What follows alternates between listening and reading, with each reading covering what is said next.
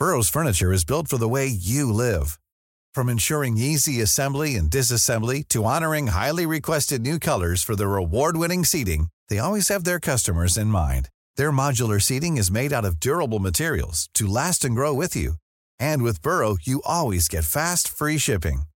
Get up to 60% off during Burrow's Memorial Day sale at burrow.com slash ACAST. That's burrow.com slash ACAST. burrow.com slash ACAST. Ahora inicia A la Una con Salvador García Soto. A la Una. Donde la información fluye, el análisis se explica y la radio te acompaña. A la Una con Salvador García Soto. A la Una. Comenzamos. Inclusive pues de la gente que se dedica a actividades del día, pues es una situación que debemos de respetar y debemos de, de permitir un desarrollo estable para pues renovarlo ahí algunos algunos poderes, ¿no? Por eso. Espérate, Diego. Por eso, por, Bueno, pues déjalo porque es menor de edad. por eso. Te estoy diciendo, joven, hágame caso, por favor. Vente, Diego. No, no, no, no, no, no, no, no, no te debes posar. Bueno, no, no te dejes. No te dejes. Ellos tendrían que explicar la guerra contra el narco, nunca la han explicado. Habría que preguntarle qué opina de García Luna. Claudia, te reto que le preguntes a Omar García Harfush, que es cercano a ti, qué piensa de él. Ellos trabajaron muchos años juntos. Es más, creo que es hasta su mentor.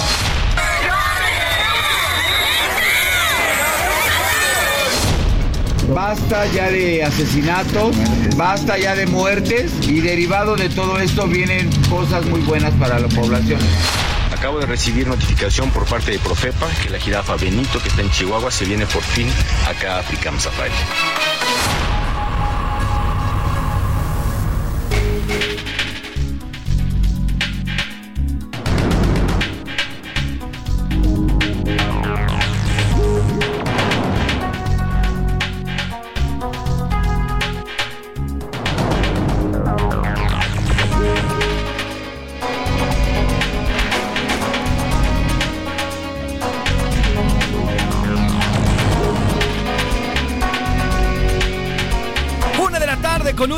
Una de la tarde con un minuto. Bienvenidas, bienvenidos a la una con Salvador García Soto en el Heraldo Radio. A nombre del titular de este espacio, el periodista Salvador García Soto y de todo este gran equipo que hace posible día a día este servicio informativo, yo les saludo con muchísimo gusto y le doy la más cordial de las bienvenidas. Yo soy José Luis Sánchez Macías y le vamos a informar en esta tarde, tarde de martes 16 de enero del 2024. Comenzamos ya la segunda quincena de este primer mes de este año con muchísimo gusto, con muchísimas ganas y muchísimo brío. Además, también con frío que nos está pegando y nos está afectando bastante en prácticamente todo el territorio nacional. Gracias por su tiempo, gracias por compartir y por estar en este espacio y por sumarse a este espacio que arrancamos en estos momentos. Mucho que contarle, mucho que platicarle después de que nos dejamos de escuchar hace exactamente 24 horas y que, le informamos aquí puntualmente de lo ocurrido. Es momento también de informarle. Tenemos 18 grados centígrados en este momento, vamos a alcanzar los 25 aquí en la Ciudad de México. Sin embargo, vuelve a descender drásticamente la temperatura por la noche,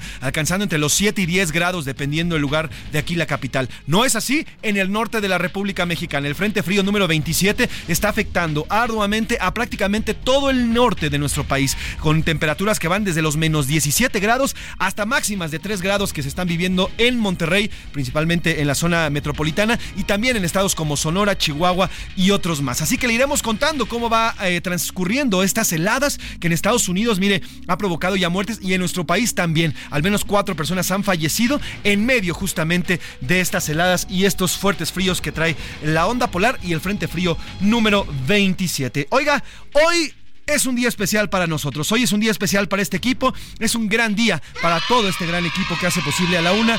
Porque hoy cumplimos cinco años al aire. Cinco años al aire en este espacio a través de los micrófonos de la frecuencia del 98.5 de El Heraldo Media Group. Nosotros fuimos el primer espacio que abrió brecha dentro de esta gran barra que hoy tenemos en Heraldo Radio. Un, un 16 de enero del 2019, Salvador García Soto arrancaba este espacio junto al equipo que todavía se conserva ha habido algunos cambios, pero al final seguimos siendo en esencia el mismo equipo. Y cinco años en los cuales hemos logrado colocarnos como uno de los espacios noticiosos más escuchados a nivel nacional.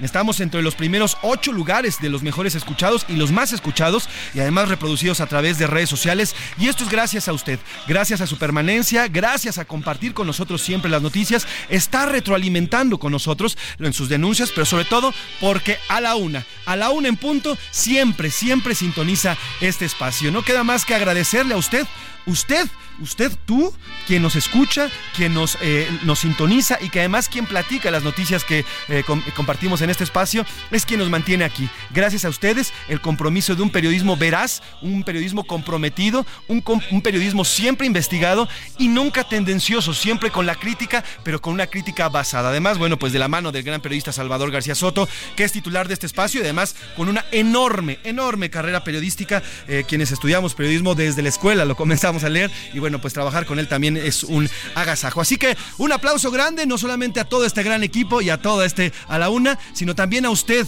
que se mantiene con nosotros y bueno, pues también gracias a nuestros directivos, a Ángel Mieres, el, eh, nuestro el presidente eh, del Consejo, también a Franco Carreño, el jefe Franco Carreño, director general del Aldo Media Group, a Franco eh, Carreño, gracias también de verdad. Y bueno, pues Alfredo González, también nuestro director editorial, también Adrián Laris, director de radio, y Mina Velázquez, nuestra directora de información, también por ahí Heriberto, también en nuestra eh, en producción. también muchas gracias de verdad. A Isaías Robles también, quien siempre está al pendiente, actualmente es, él es director de radio, pero a, nivel estatal. Y bueno, pues gracias de verdad a ABC Radio que iniciamos estas frecuencias a través de Aves Radio también a ellos.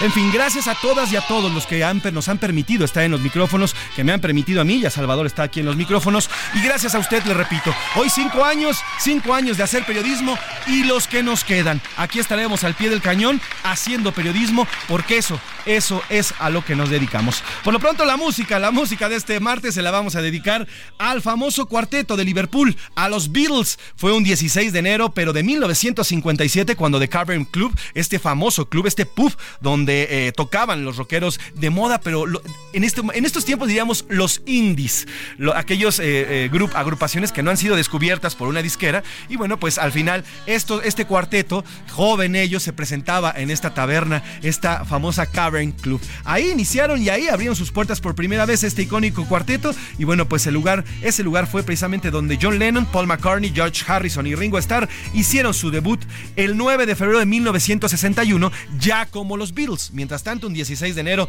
pero del 57 se presentaban. Así que hoy dedicaremos esta música, esta gran música del cuarteto de Liverpool a estos eh, grandes músicos que, bueno, no se puede hablar de la música a nivel mundial sin mencionar a los Beatles. Así que de eso dedicaremos la música el día de hoy. Sin nada más que decir, ¿qué le parece si le entramos de una vez a los temas, a todos los temas que tenemos el día de hoy? Porque tenemos un martes bastante, bastante complicadito en cuanto a información se refiere y aquí se las vamos a compartir.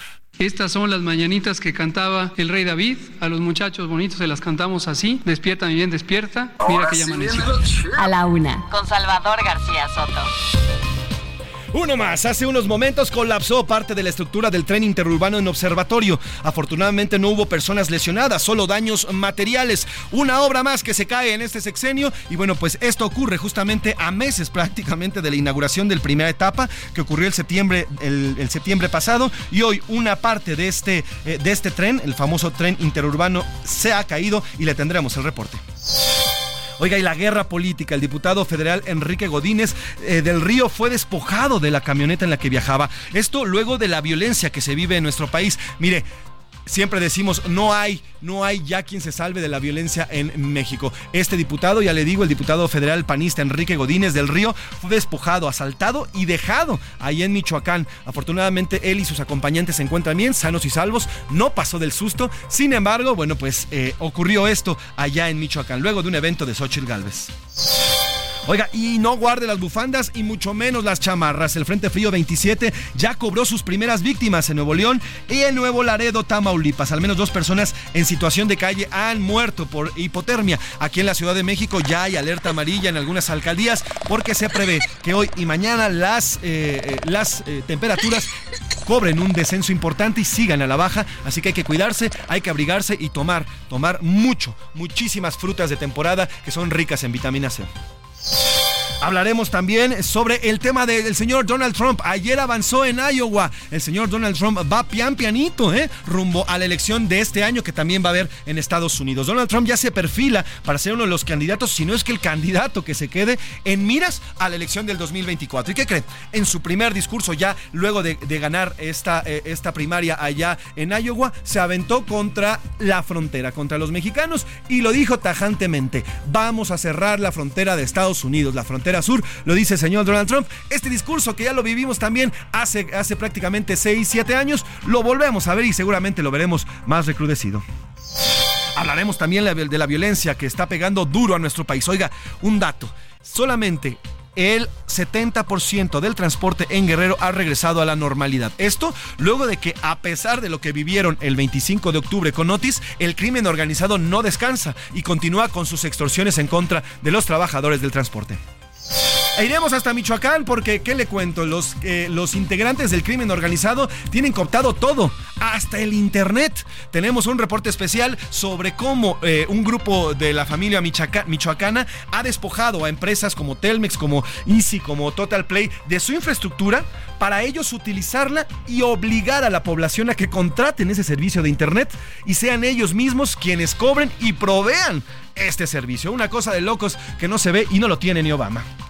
Además, en la segunda hora le contaré sobre los grupos criminales en Michoacán, cómo han ido avanzando en todos aspectos. Y en los deportes, hello amigo, las Chivas de Guadalajara confirmaron la incorporación del México americano y seleccionado estadounidense Keith Cowell a su plantilla para este clausura 2024, lo cual ha ha generado polémicas porque esto al parecer rompería con la tradición de que en Chivas hay puro mexicano. Este México americano además no es seleccionado de, la, de, eh, nuestro país, ya no podrá jugar en nuestro país porque ya tuvo partidos con Estados Unidos y bueno, pues hay toda una polémica porque entonces dicen por ahí se rompe esta tradición de que las Chivas siempre tienen eh, eh, jugadores mexicanos. Además, lista la ronda divisional en los playoffs de la NFL, Tampa Bay y Bills de Buffalo continúan en la competencia. Hablaremos también de los Dallas Cowboys que son un verdadero pero defraudados los, los aficionados del Dallas, ¿eh? defraudados, enojados. Y uno de ellos es el señor Oscar Mota y platicaremos con él.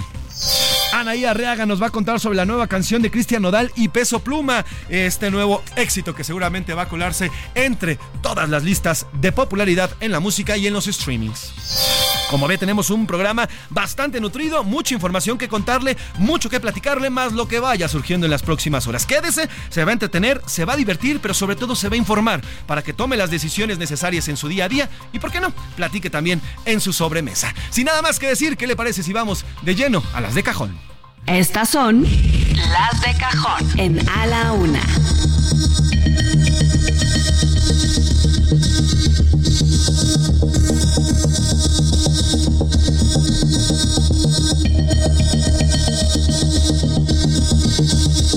Una de la tarde con 12 minutos, una de la tarde con 12 minutos y arrancamos con la información. Hace unos minutos cayó parte de la estructura del puente en obras del tren interurbano. Esto ocurrió a la altura de viaducto en la alcaldía Álvaro Obregón. Afortunadamente no hay personas fallecidas o lesionadas. El accidente ocurrió cuando la grúa que realizaba una maniobra presentó una falla que originó el hecho. En el lugar realizan un dictamen para determinar el origen de lo ocurrido. Pero mire, ocurre justamente a mediodía cuando esta zona, justamente en esta zona donde se está construyendo esta zona del puente a la altura de viaducto es altamente transitada. La verdad es que fue mucha suerte que no hubiera personas lesionadas. Pero vamos a esta zona aquí en la capital de la República Mexicana con Mario Miranda, nuestro reportero que siempre está en las calles con la información y nos cuenta de lo ocurrido. Tú estás ahí, Mario. ¿Cómo ves esta trave? ¿De qué tamaño nos la puedes describir? ¿Y cómo está la situación en estos momentos? Mario, buena tarde.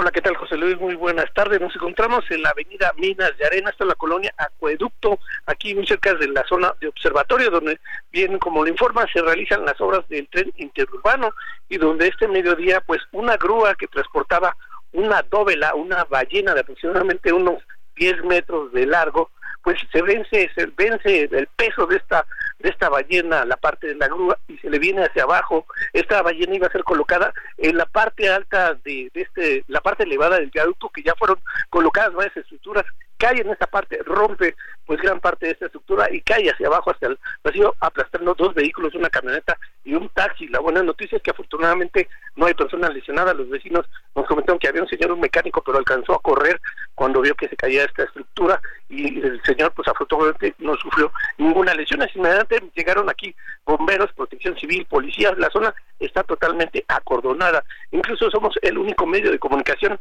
que nos encontramos exactamente en la parte de enfrente donde se puede apreciar pues esta estructura, esta enorme estructura que cayó en eh, pues aplastando estos dos vehículos. El movimiento pues es bastante fuerte en esta zona, están como bien lo mencionas, pues van a realizar un peritaje, una inspección para ver lo que ocurrió, pero lo primero que dicen es que la grúa presentó una falla. Podemos ver esa estructura metálica de la grúa en color rojo se ve doblada. Entonces, lo que suponemos es que le venció el peso, se dobla la estructura, cae lo que es este, la estructura de concreto sobre el puente elevado y, y cae posteriormente hacia abajo. Los vecinos estamos en la parte de la azotea de una casa y la señora que vive aquí nos comentó que se escuchó muy fuerte, vibró, incluso pues lo primero que pensaron es que era otro de estos micro, microsismos que se han presentado en esta zona, porque el movimiento fue muy fuerte, también ellos nos están mencionando que piden que las autoridades de protección civil revisen su inmueble para ver si no sufrió algún daño en esa estructura, pero la buena noticia dentro de lo que cabe es que no hay personas lesionadas.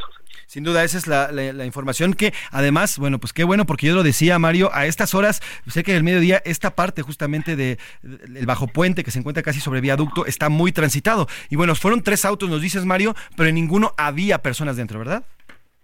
Son dos vehículos, un taxi y una camioneta, ajá, que incluso el mecánico lo estaba arreglando y lo que nos comenta que él alcanza a correr cuando se cayó esto y afortunadamente pues no, no ha lesionado, los vehículos están totalmente destrozados. También pudimos observar que a este lugar ya arribó la alcaldesa de Álvaro Obregón y a Limón y está aquí abajo también supervisando pues lo que ocurrió en esta zona. Pues estaremos pendientes, Mario. Te pido que no te separes del lugar para eh, actualizar cualquier información que se vaya dado en, en, torno. Y bueno, por lo pronto, hasta el momento, y así lo dicen los videos, eh, hay videos ya del momento de cuando se cae esta trave. Por lo pronto, apuntaría tal vez a un error humano, ¿correcto, Mario?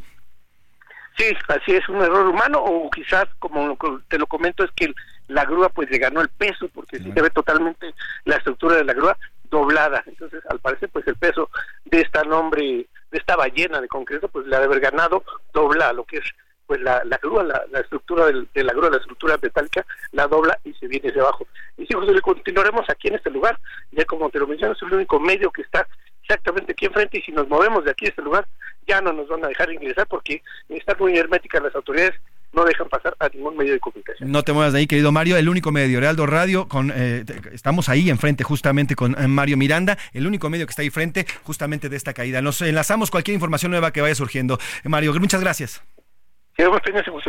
Ahí está Mario Miranda siempre al pendiente y bueno, ya nos, eh, ya nos decía Mario, somos el único medio que está ahí, le vamos a tener información en cuanto ocurra algo nuevo. Por cierto, le decía, el pasado 15 de septiembre, es decir, hace no más de seis meses, el presidente López Obrador inauguró eh, la primera parte, la primera etapa de este tren de 20 kilómetros. Fue el septiembre 15 cuando lo inauguró el famoso, con el famoso tren El Independiente. Así lo hacía el presidente López Obrador y bueno, pues era el primer, el, el perdón, el insurgente, era el primer, el primer tramo el que se inauguraba y de este tren que, bueno, llevan años prometiéndolo, que sin duda sería una gran vía para todos aquellos que van de México, a, de la Ciudad de México a Toluca y regresan, porque hoy la única forma de llegar ahí es a través de la carretera, de las carreteras que muchas veces son peligrosas, pero además hay bastante crimen organizado y además el tema también de los accidentes. Las personas que no tienen un automóvil, definitivamente este tren sería una gran ayuda. Por lo pronto, el tren insurgente, bueno, pues ya le decía, fue inaugurado la primera etapa el septiembre 15, no está lista y bueno, pues estamos viendo esta segunda etapa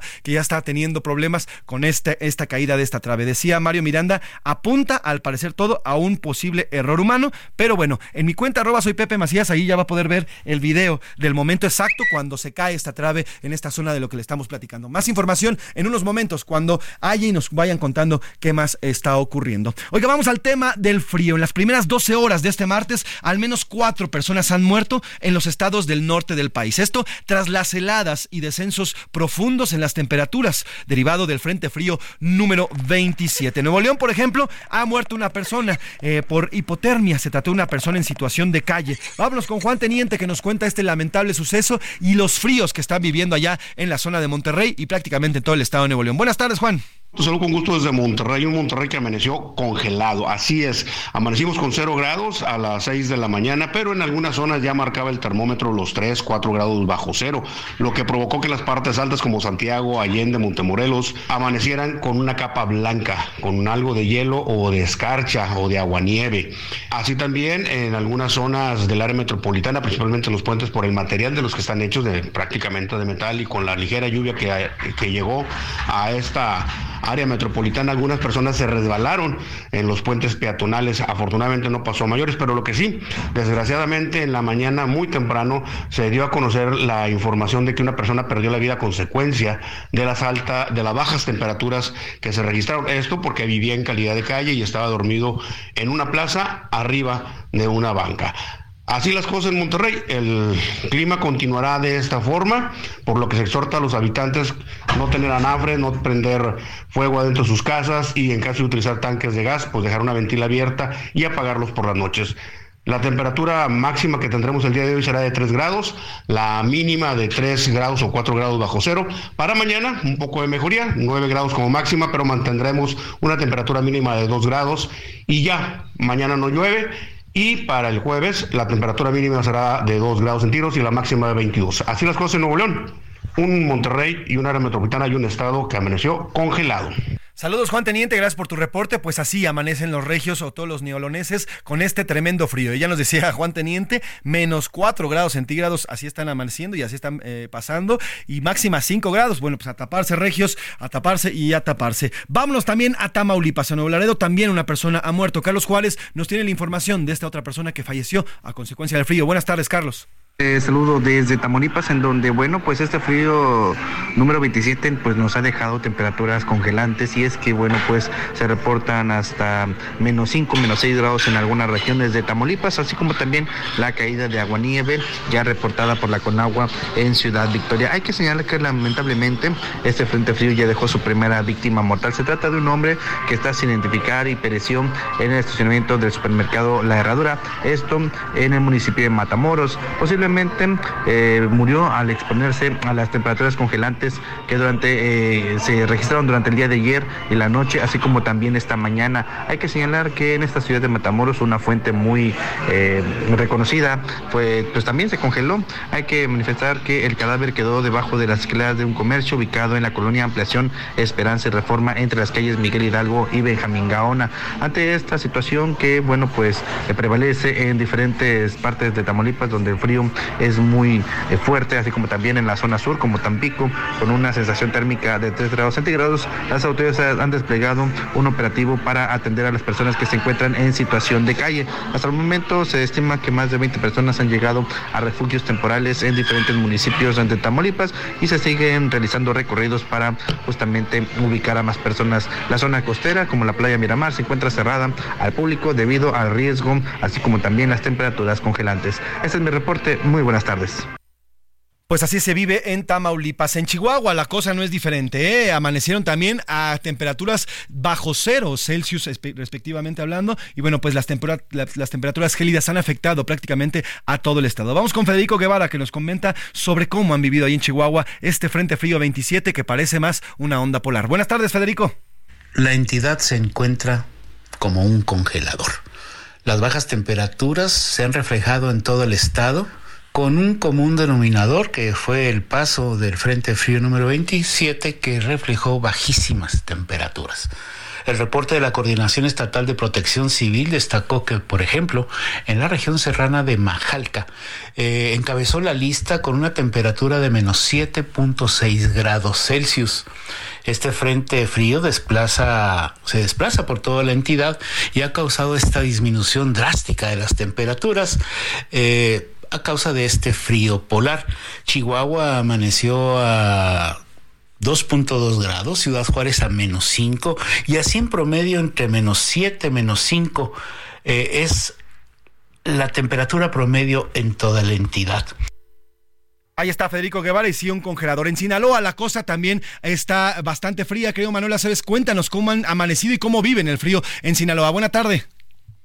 Sí, buenas tardes, José Luis. Buenas tardes, la audiencia. Pues en Sinaloa se mantienen las temperaturas bajas a raíz del Frente Frío número 27. Autoridades están haciendo recorridos en la zona serrana, principalmente en el caso de Guasave, Badiraguato, incluso en la zona de Culiacán, Sanalona y Mala, donde han entregado cobijas y despensas precisamente para hacer frente a la situación en estas zonas donde habitan las familias más vulnerables ante las bajas temperaturas. En el caso, por ejemplo, de la zona serrana de Badiraguato, se han alcanzado temperaturas de menos un grado eh, pues eh, sentidos y esto pues ha generado precisamente eh, situaciones como la que se presentó hace unos días de una persona que se intoxicó con monóxido de carbono, ello a raíz de que prendió un fogón dentro de su casa, por lo cual el propio presidente municipal de Badiraguato ha emitido el llamado a evitar este tipo de prácticas. Se entiende que pues eh, hay mucho frío en estos momentos, sin embargo pues el llamado es evitar accidentes de esta naturaleza porque pues ahí corre peligro la vida. Es el reporte desde Sinaloa. El cual te agradezco Manuel estamos pendientes del frío, cómo se va moviendo allá. Te agradezco Manuel Aceves, buena tarde. Buenas tardes. Oiga, y nos despedimos de esta primera, de este primer corte. Vamos a una pausa, vamos a regresar. Oiga, falleció José Agustín, el gran José Agustín, uno de los pioneros de la famosa eh, novela de, de onda o literatura de onda aquí en México. Vamos a regresar para platicar justamente. Falleció el gran José Agustín. Nos vamos a una pausa y regresamos. Heraldo Radio, con la H que sí suena y ahora también se escucha. Ya estamos de vuelta en A la Una con Salvador García Soto. Tu compañía diaria al mediodía. La rima de Valdés. ¿O de Valdés la rima? Ya una cosa se define en la mera capital. Debate presidencial aprobado por el INE. El presupuesto destine para que los candidatos se peleen cual perro y gato y se injurien entre todos a base de malos modos diciendo tengo otros datos. En el INE es el primero, el segundo en Churubusco, seguro se pondrá brusco, Tlatelolco va el tercero, Claudia Xochitl y un tercero, se tendrán que ver las jetas, ya veremos cuáles metas se ponen entre los tres, pues que no suba el estrés como si fueran atletas. Para el debate se vale que nuestra ciudadanía Pregunte por varias vías. Primero, redes sociales. Luego plazas si usted sale. Luego habrá cuestionamientos directos entre ellos. Vientos, a gritos y sombrerazos. Ojalá no haya balazos. Total, hay que estar atentos. Una de la tarde con 32 minutos y continuamos aquí en A la. Estamos escuchando y regresamos con Rain, Lluvia, una canción de 1966 lanzada por este gran cuarteto Los Beatles. Fue publicada por primera vez, ya le decía en el 66, como el lado B del sencillo Pepperback Rider. Ambas canciones fueron eh, grabadas durante las sesiones de Revolver, eh, pero ninguna aparecen en el álbum. Todas en esta sesión llamada Revolver fueron grabadas en estas canciones, ya lo escuchábamos en la cápsula. Sin embargo, ninguna aparece en este álbum. Ya es años de después cuando las conocemos y escuchamos. Y bueno, pues ahora con ya la tecnología y la digitalización de la música podemos disfrutarlos de una mejor manera. Pero por, lo pronto, este es Rain de los Beatles, una canción de 1966. Trépale, mi Luis. Hoy estamos recordando al, gran cuarteto de Liverpool ya en, esta, en este aniversario y además el Día Internacional de los Beatles. Trépale, Luis. A la una. Con Salvador García Soto. Una de la tarde con 34 minutos, una de la tarde con 34 minutos. Oiga, arrancamos este espacio hace unos minutos con el, eh, la caída, el colapso de una parte de la, eh, de la infraestructura de las obras del tren interurbano. Al parecer una trave se habría caído cerca del mediodía en esta zona eh, a la altura de viaducto, ahí en la alcaldía Álvaro Obregón. Pero vamos a, conocer qué es lo que está pasando y qué información hay al respecto de esta caída y le agradezco que nos tome la llamada y nos, nos, nos regale unos minutos para platicar con el auditorio a la alcaldesa de justamente de esta alcaldía Álvaro Obregón, Lía Limón. ¿Cómo Lía? Buena tarde. Gusto saludarte y un saludo a toda tu audiencia. Gracias por estos minutos, alcaldesa. ¿Cómo, ¿Qué información tiene al respecto de esta caída? ¿Qué fue lo que pasó? Se habla de un error humano, pero ¿qué información tiene usted, alcaldesa?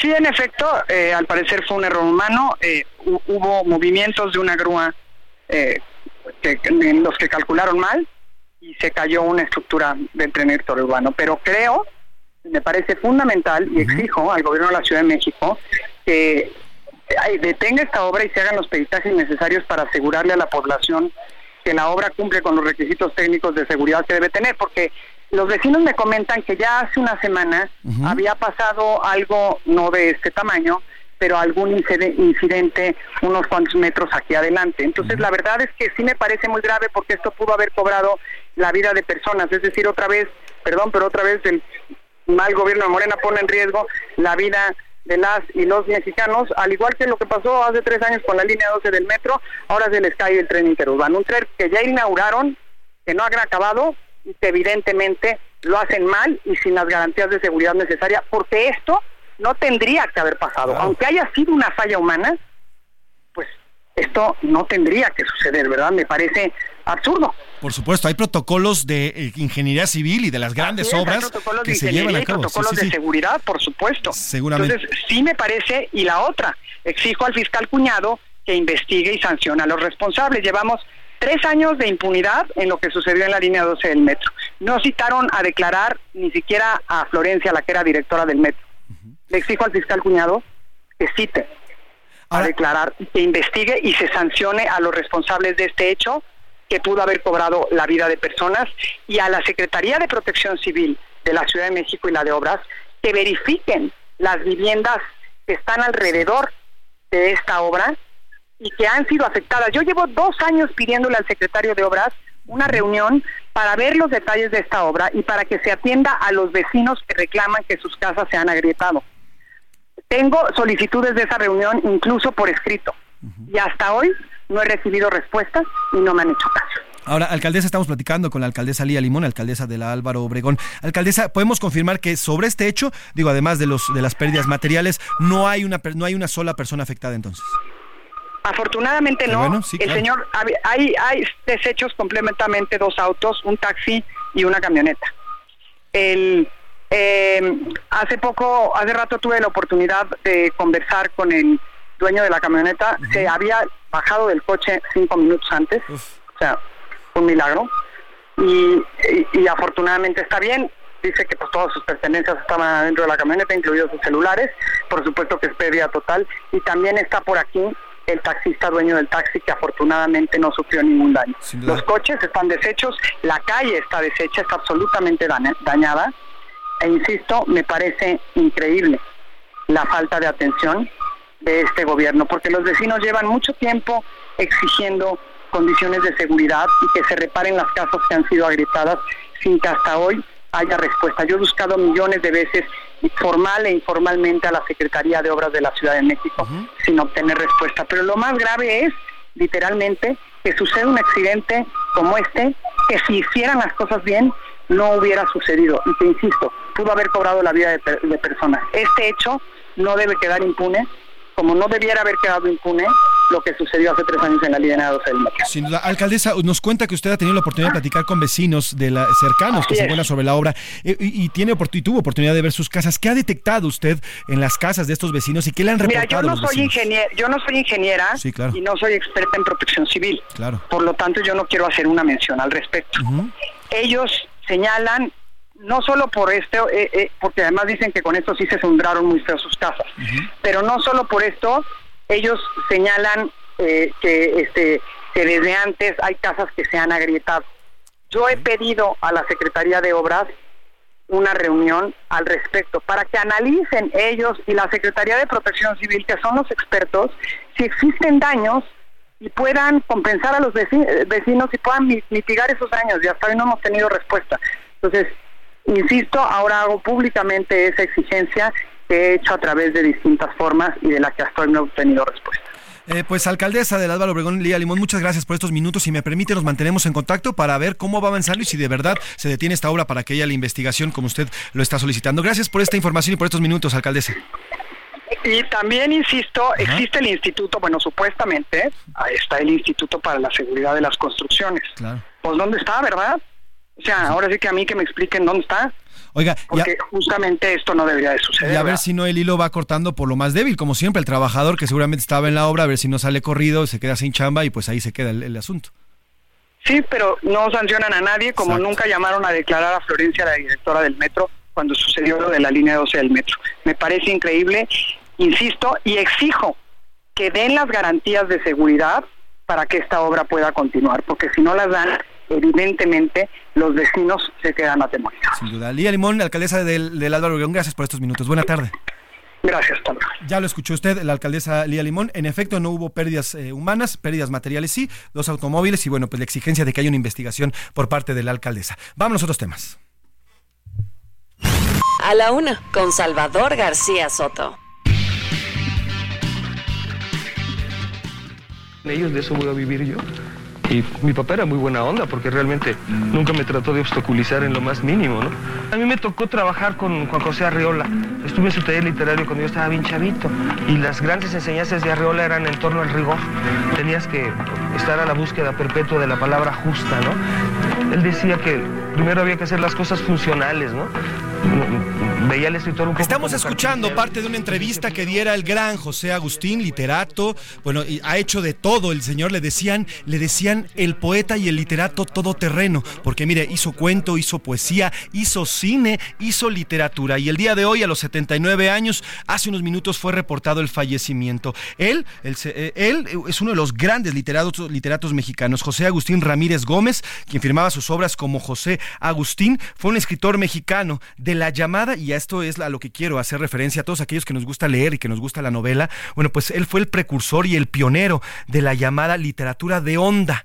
¿Qué fue la literatura de onda? Bueno, pues en los años 60, cuando el priato, cuando los priistas tenían el control prácticamente de toda la sociedad, que lo mismo los mataban en un halconazo o en un, eh, en un México 68, que los llevaban a la cárcel por cualquier situación. Bueno, pues en medio de esto, literatos como el gran José Agustín encontraron en las obras literarias la forma de hacer protesta. ¿Y por qué? Bueno, pues a través de sus textos escribían lo que se venía desde las ondas internacionales. Nos referimos a los movimientos hippies. Gracias a esta literatura, los mexicanos empezaron a conocer el rock and roll, por ejemplo, el tema de las drogas, el tema de la marihuana, cómo comenzaba a llegar no solamente desde el norte de nuestro país, sino cómo se movía a través de los círculos de los jóvenes. El tema también de la liberación sexual femenina, las minifaldas, los bikinis, las tangas, incluso todo esta, toda esta eh, literatura fue eh, junto con José Agustín y otros literatos, llamada la literatura de onda. Y bueno, pues el día de hoy se está reportando ya la muerte, eh, hoy 16 de enero de 2024, del gran, del gran José Agustín Ramírez, José Agustín Ramírez Gómez, mejor conocido como José Agustín,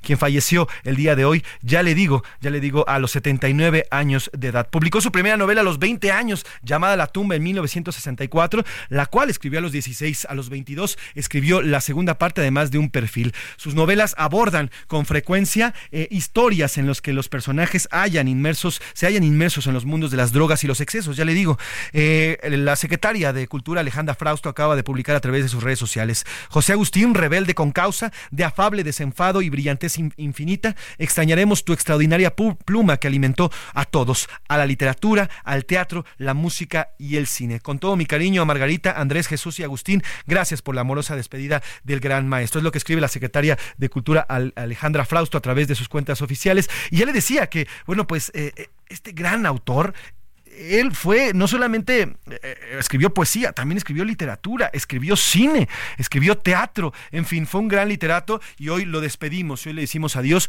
porque no solamente él, ya le decía, formó parte de esta y, forma parte del gran acervo literario mexicano, sino también desde la literatura, él se montó en esta rebeldía en contra de un régimen llamado en esos momentos pre-gobierno, eh, se montó a través de la literatura en contra de todos los abusos del gobierno. Era una pluma irreverente, era una pluma que hablaba de las cosas de las que no hablaban las, los papás o las mamás en las familias y que los jóvenes tenían cerca. Estos movimientos estudiantiles, todos estos movimientos que se vivieron en la era de los 60s y los 70s, eh, el gran este gran autor eh, y este gran escritor y poeta y demás, bueno, pues los llevó a cabo y los siguió llevando a través de su literatura. Así que bueno, pues eh, pues un, que en paz descanse, una gran pérdida para la literatura mexicana. Si usted tiene, tiene chance de acercarse a él, yo le recomiendo mucho eh, una, novela que se llama Dos Horas al Sol. A mí en lo personal me marcó como periodista, me gustaba mucho eh, Dos Horas al Sol, pero bueno, también tiene cuento, ensayo, crónica, eh, avances de periodismo, teatro, autobiográficas, guiones de películas, antologías, en fin, tiene un enorme, un enorme acervo literario y descanse paz el gran José Agustín. Y así lo despedimos con un poco más del fragmento de esta entrevista que le hicieron hace unos años en el Canal 40 curioso es que el Paul Verhoeven, que hizo la, película esa basada en el cuento de Philip K. Dick, El Vengador del Futuro, Total Recall, este, utilizó el metro de insurgentes de la Ciudad de México como un paisaje postapocalíptico y no le hizo nada. A la una. Con Salvador García Soto.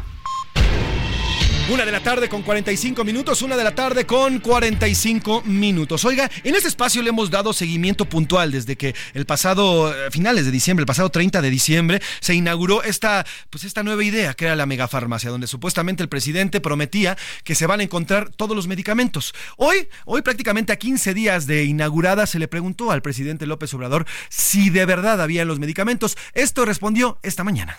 Ya desde ahora está funcionando muy bien la farmacia. Ya tenemos abasto en 23 estados como nunca.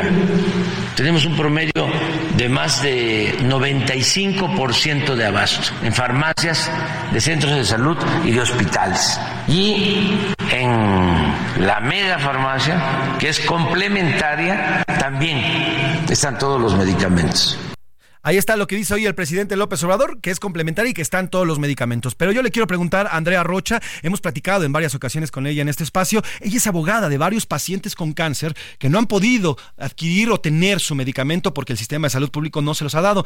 Y te pregunto, Andrea, buena tarde, ¿la megafarmacia funciona como dice hoy en la mañana el presidente? Buena tarde, José Luis, y un saludo a los que nos escuchen el día de hoy. Pues mira, qué lamentable que el presidente todavía siga mintiendo de algo que nosotros hemos demostrado con testimonios de pacientes con recetas en mano recientes, no estoy hablando de recetas del año pasado, no, de este mes, y lamentablemente la realidad es otra. Yo no sé el de dónde saca tantas, tantas mentiras, tantas ocurrencias, cuando lo que se están perdiendo hoy en día son vidas, vidas de pacientes que llaman a la megafarmacia con la esperanza de poder encontrar su medicamento y lamentablemente ni ellos mismos saben el abasto que tienen o no yo no he visto un caso donde hasta la hasta la fecha donde ya digan ah, este fue el mecanismo de distribución se encontró no no ha existido un caso de esos todavía. Yo la verdad es que sí quisiera pues aprovechar este espacio para para decirle al presidente que yo le propongo le he propuesto muchas veces que vayamos a recorrer los hospitales no queridos yo le propongo que vayamos a la megafarmacia con los pacientes que lleven sus recetas en mano que él me diga qué día, yo me pongo de acuerdo con los pacientes, nos vemos en la megafarmacia y vayamos a constatar si efectivamente están o no nuestra lista de medicamentos. Y va a ser una lista de medicamentos de todo el país, decirte. Ojalá y él me acepte ese reto. Y si me lo acepta yo en ese momento, de verdad, te lo digo, yo renuncio como representante legal y le ofreceré una disculpa públicamente. Pero si no, pues él que renuncie el que renuncia porque se están cobrando vidas humanas de niñas, de pacientes. Entonces, ojalá y me, me pudiera él, él responder. Y de verdad que yo lo reto. Lo reto y de verdad que estoy en la disponibilidad de que si están, yo le ofreceré una disculpa pública en todo el país. Pero si no, yo creo que él debe de renunciar porque él prometió que ahí estarían todos los medicamentos del mundo y lo que nosotros estamos pidiendo es que por lo menos estén los medicamentos que los mexicanos necesitan hoy en día en las clínicas. Ahora, Andrea, tú platicas a diario con, eh, tus clientas, al final ellos eh, forman parte de esta, de esta, eh, de esta protección que estás haciendo a, las pacientes y los pacientes. ¿Qué te dicen ellas y ellos? A diario marcas, nos compartes audios de, estos, de estas personas que buscan el medicamento. ¿Qué te cuentan ellos si encuentran o no? Porque hoy el presidente insiste en que de verdad están los medicamentos en la megafarmacia.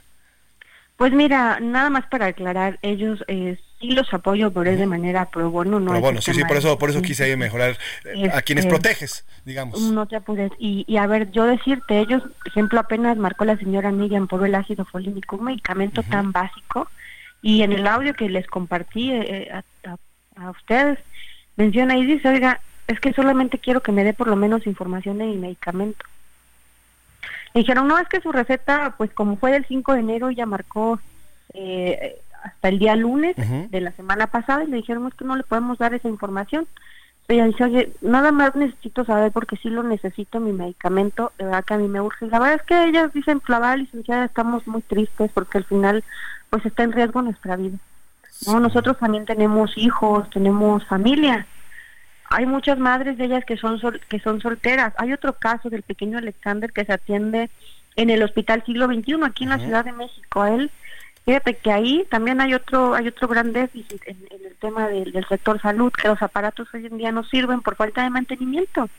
Entonces, Alexander requiere un estudio, el pequeño tiene 14 años, requiere un estudio que vale 30 mil pesos de manera particular y se lo están mandando hasta el 26 de febrero. Él ya tuvo dos recaídas. De hecho, su mamá eh, tuvo que hasta firmar una carta responsiva porque prácticamente llegó a suplicar en el hospital que no le dejaran de, dar sus quimios. Y ella ahorita me dice, abogada, ¿yo dónde voy a sacar 30 mil pesos? el sistema de salud está colapsado. No solo es el fracaso de la megafarmacia, es el fracaso que tampoco le dan mantenimiento a los aparatos donde realizan estudios. Y los pacientes, pues si no se realizan ese estudio, ¿cómo van a saber si el cáncer avanza o no? Sí, sin duda. Hoy en día nuestro sistema de salud está colapsado en todo el país. Y bueno, qué fácil es decirlo desde Palacio Nacional con todas las comodidades, ¿no? Claro. Pero qué difícil es verlo desde una clínica donde no hay ni lo básico, que los pacientes están ahí con la última esperanza de decir, pues vamos a ver si en la megafarmacia marca si simplemente es falso, los medicamentos no están. Y por eso es que yo exhortaría al presidente pues, a que vayamos. Ahora, Andrea, eh, nos habíamos platicado en este espacio también hace unos días y nos decías que iban a hacer una, una manifestación afuera de la megafarmacia. Eh, ¿Hay algo de eso? ¿Sigue en planes esa manifestación o ya no se va a hacer? No, sí, por supuesto que sí. Pues ahorita que acaba de decir el presidente eso, yo creo que ya es la gota que derramó el vaso de agua, ¿no? Los pacientes están con la con la disponibilidad de venir con sus recetas en mano, pero pues ahorita que el presidente ya mencionó eso, pues ojalá y él nos pueda acompañar, ¿no? Yo sí exhortaría, porque uno, ellos hacen el esfuerzo de estar aquí. Digo, la, la vez que nos manifestamos en el aeropuerto, de hecho, una, una pacientita se empezó a sentir mal porque ellos no pueden estar en el sol. Claro. Digo, también hay que hay que entender que ellos tienen una enfermedad que es el cáncer, que diversos eh, eh, factores del clima, pues también les afecta. Ellos deberían de estar en el hospital, ¿no? Y vamos a hacer el esfuerzo de que vengan. Entonces, pues ojalá y si nos pueda contestar el presidente y, y hay que que nos pueda establecer una fecha, nosotros haremos el esfuerzo por venir.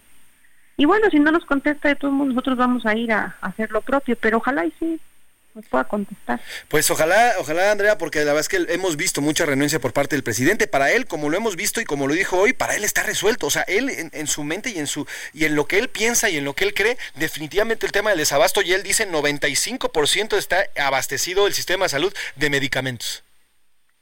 Pues mira, como te vuelvo a repetir, qué fácil es verlo desde Palacio Nacional, con todas las comodidades, pero qué difícil es llegar a una clínica y que te digan no hay. qué difícil es decir, no, ni tan siquiera sirve el aparato, así que pues se la están agendando dos o tres meses, como si el cáncer fuera una enfermedad que, dijera, pues espérate, no, no vamos a avanzar, ¿no? Lamentablemente, pues los pequeñitos llegan a tener recaídas. ¿Qué significa una recaída? Que vuelvan a iniciar su tratamiento desde cero. Entonces, todo el dolor, todo el sufrimiento, y muchas veces el cáncer regresa de manera más agresiva. Eso es lo más lamentable. Y el presidente, pues yo no sé dónde saca sus, de verdad, tantas mentiras. Nosotros ya estamos de verdad cansados. Cansados porque no es justo, ya son cinco años, ya le quedan cuántos meses de su mandato. Siete meses le quedan. Y no es posible que siga saliendo a decir que está solucionado. Digo, yo toda, a lo largo de estos cinco años que he recorrido todas las clínicas del, país, siempre lo he exhortado y le he dicho, ojalá y nos pueda acompañar se lo, hemos, dicho de manera respetuosa. Yo he acudido a la, a la mañanera con la intención de que nos pueda recibir. Nos han recibido los granaderos. No lo digo yo, está documentado, digo, eso son hechos públicos. ¿Cómo me reciben con vallas? Digo, la verdad, nosotros vamos con la mejor disponibilidad, pero no, no hemos tenido una respuesta. Hemos ido en varias ocasiones. Ya no sabemos de qué manera solicitarle algo que es un derecho establecido en la Constitución ni tan siquiera le estamos pidiendo algo que, esté fuera de la ley, digo, es, es el derecho de los pacientes, es el derecho que tienen las niñas, los niños en este país. Pero bueno, el presidente como siempre vive en otra realidad, qué lamentable. Qué lamentable que él diciendo que sea una persona que se preocupa por la gente, lo hemos demostrado y es falso. Sin duda. Andrea Rocha, si me permites, vamos a mantenernos en comunicación. Tú este, has llevado y como dices, has recorrido prácticamente todos los hospitales del país. Y bueno, pues hay que darle seguimiento porque los pacientes al, al, final continúan sus medicamentos y hay gente que continúa muriéndose por falta de los mismos. Te agradezco estos minutos y bueno, pues estamos al pendiente y seguimos en contacto para seguir informando a la población para que no nos mientan y nos choren. Buena tarde, Andrea. Muchísimas gracias. Buena tarde. Ahí está Andrea Rocha y es abogada, pro bono, ¿eh? No le cobra a nadie por esto, por esta defensa que hace de los pacientes. Ahí está, el presidente dice, ya están los medicamentos. La gente, la gente está viendo que no los hay. Como dirían por ahí, que no le digan, que no le cuenten, porque es mentira lo que no mira. Vamos a una pausa y regresamos a la segunda hora de la una. En un momento regresamos. Heraldo Radio, la H se lee, se comparte, se ve y ahora también se escucha.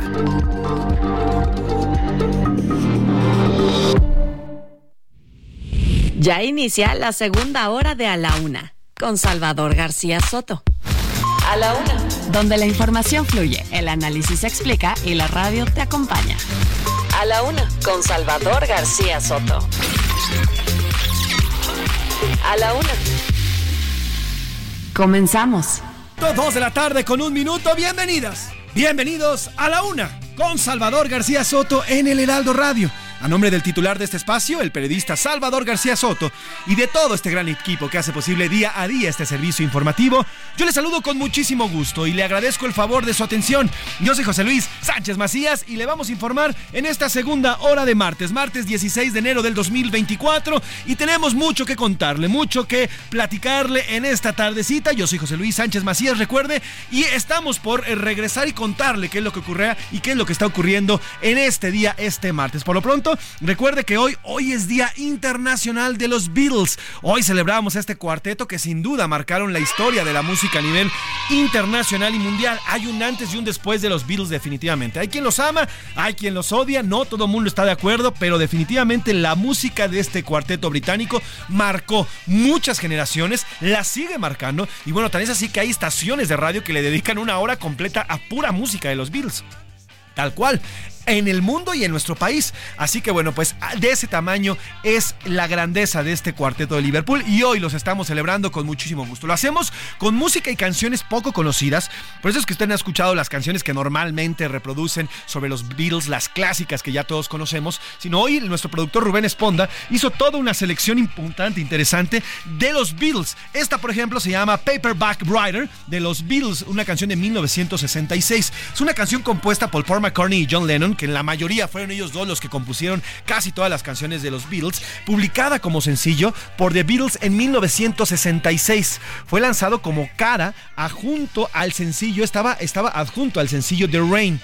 Llegó, que ya escuchamos por cierto hace un, en, el, en el bloque pasado, eh, fue y llegó al número uno en Gran Bretaña, Estados Unidos, en la República Federal de Alemania, aquellos tiempos la República Federal de Alemania, en Australia y en Noruega. En Reino Unido era el primer single lanzado por los Beatles que no hablaba de un tema amoroso. Para los Estados Unidos era el segundo, ya que meses antes habían lanzado el sencillo de Nowhere Man. Así que duró dos semanas como número uno en el Billboard Hot 100, siendo interrumpida por el éxito de Frank Sinatra, Strangers in the Night, que es un gran clasicazo también. Pero por lo pronto, este de Paperback Writer también es una canción que, por cierto, no habla de amor, pero sin duda se coló también en aquellos años 60 en esta onda, en esta onda de la música y el rock and roll. Así que trépaleme, Luis, a los Bills y regresando le cuento de qué vamos esta segunda hora.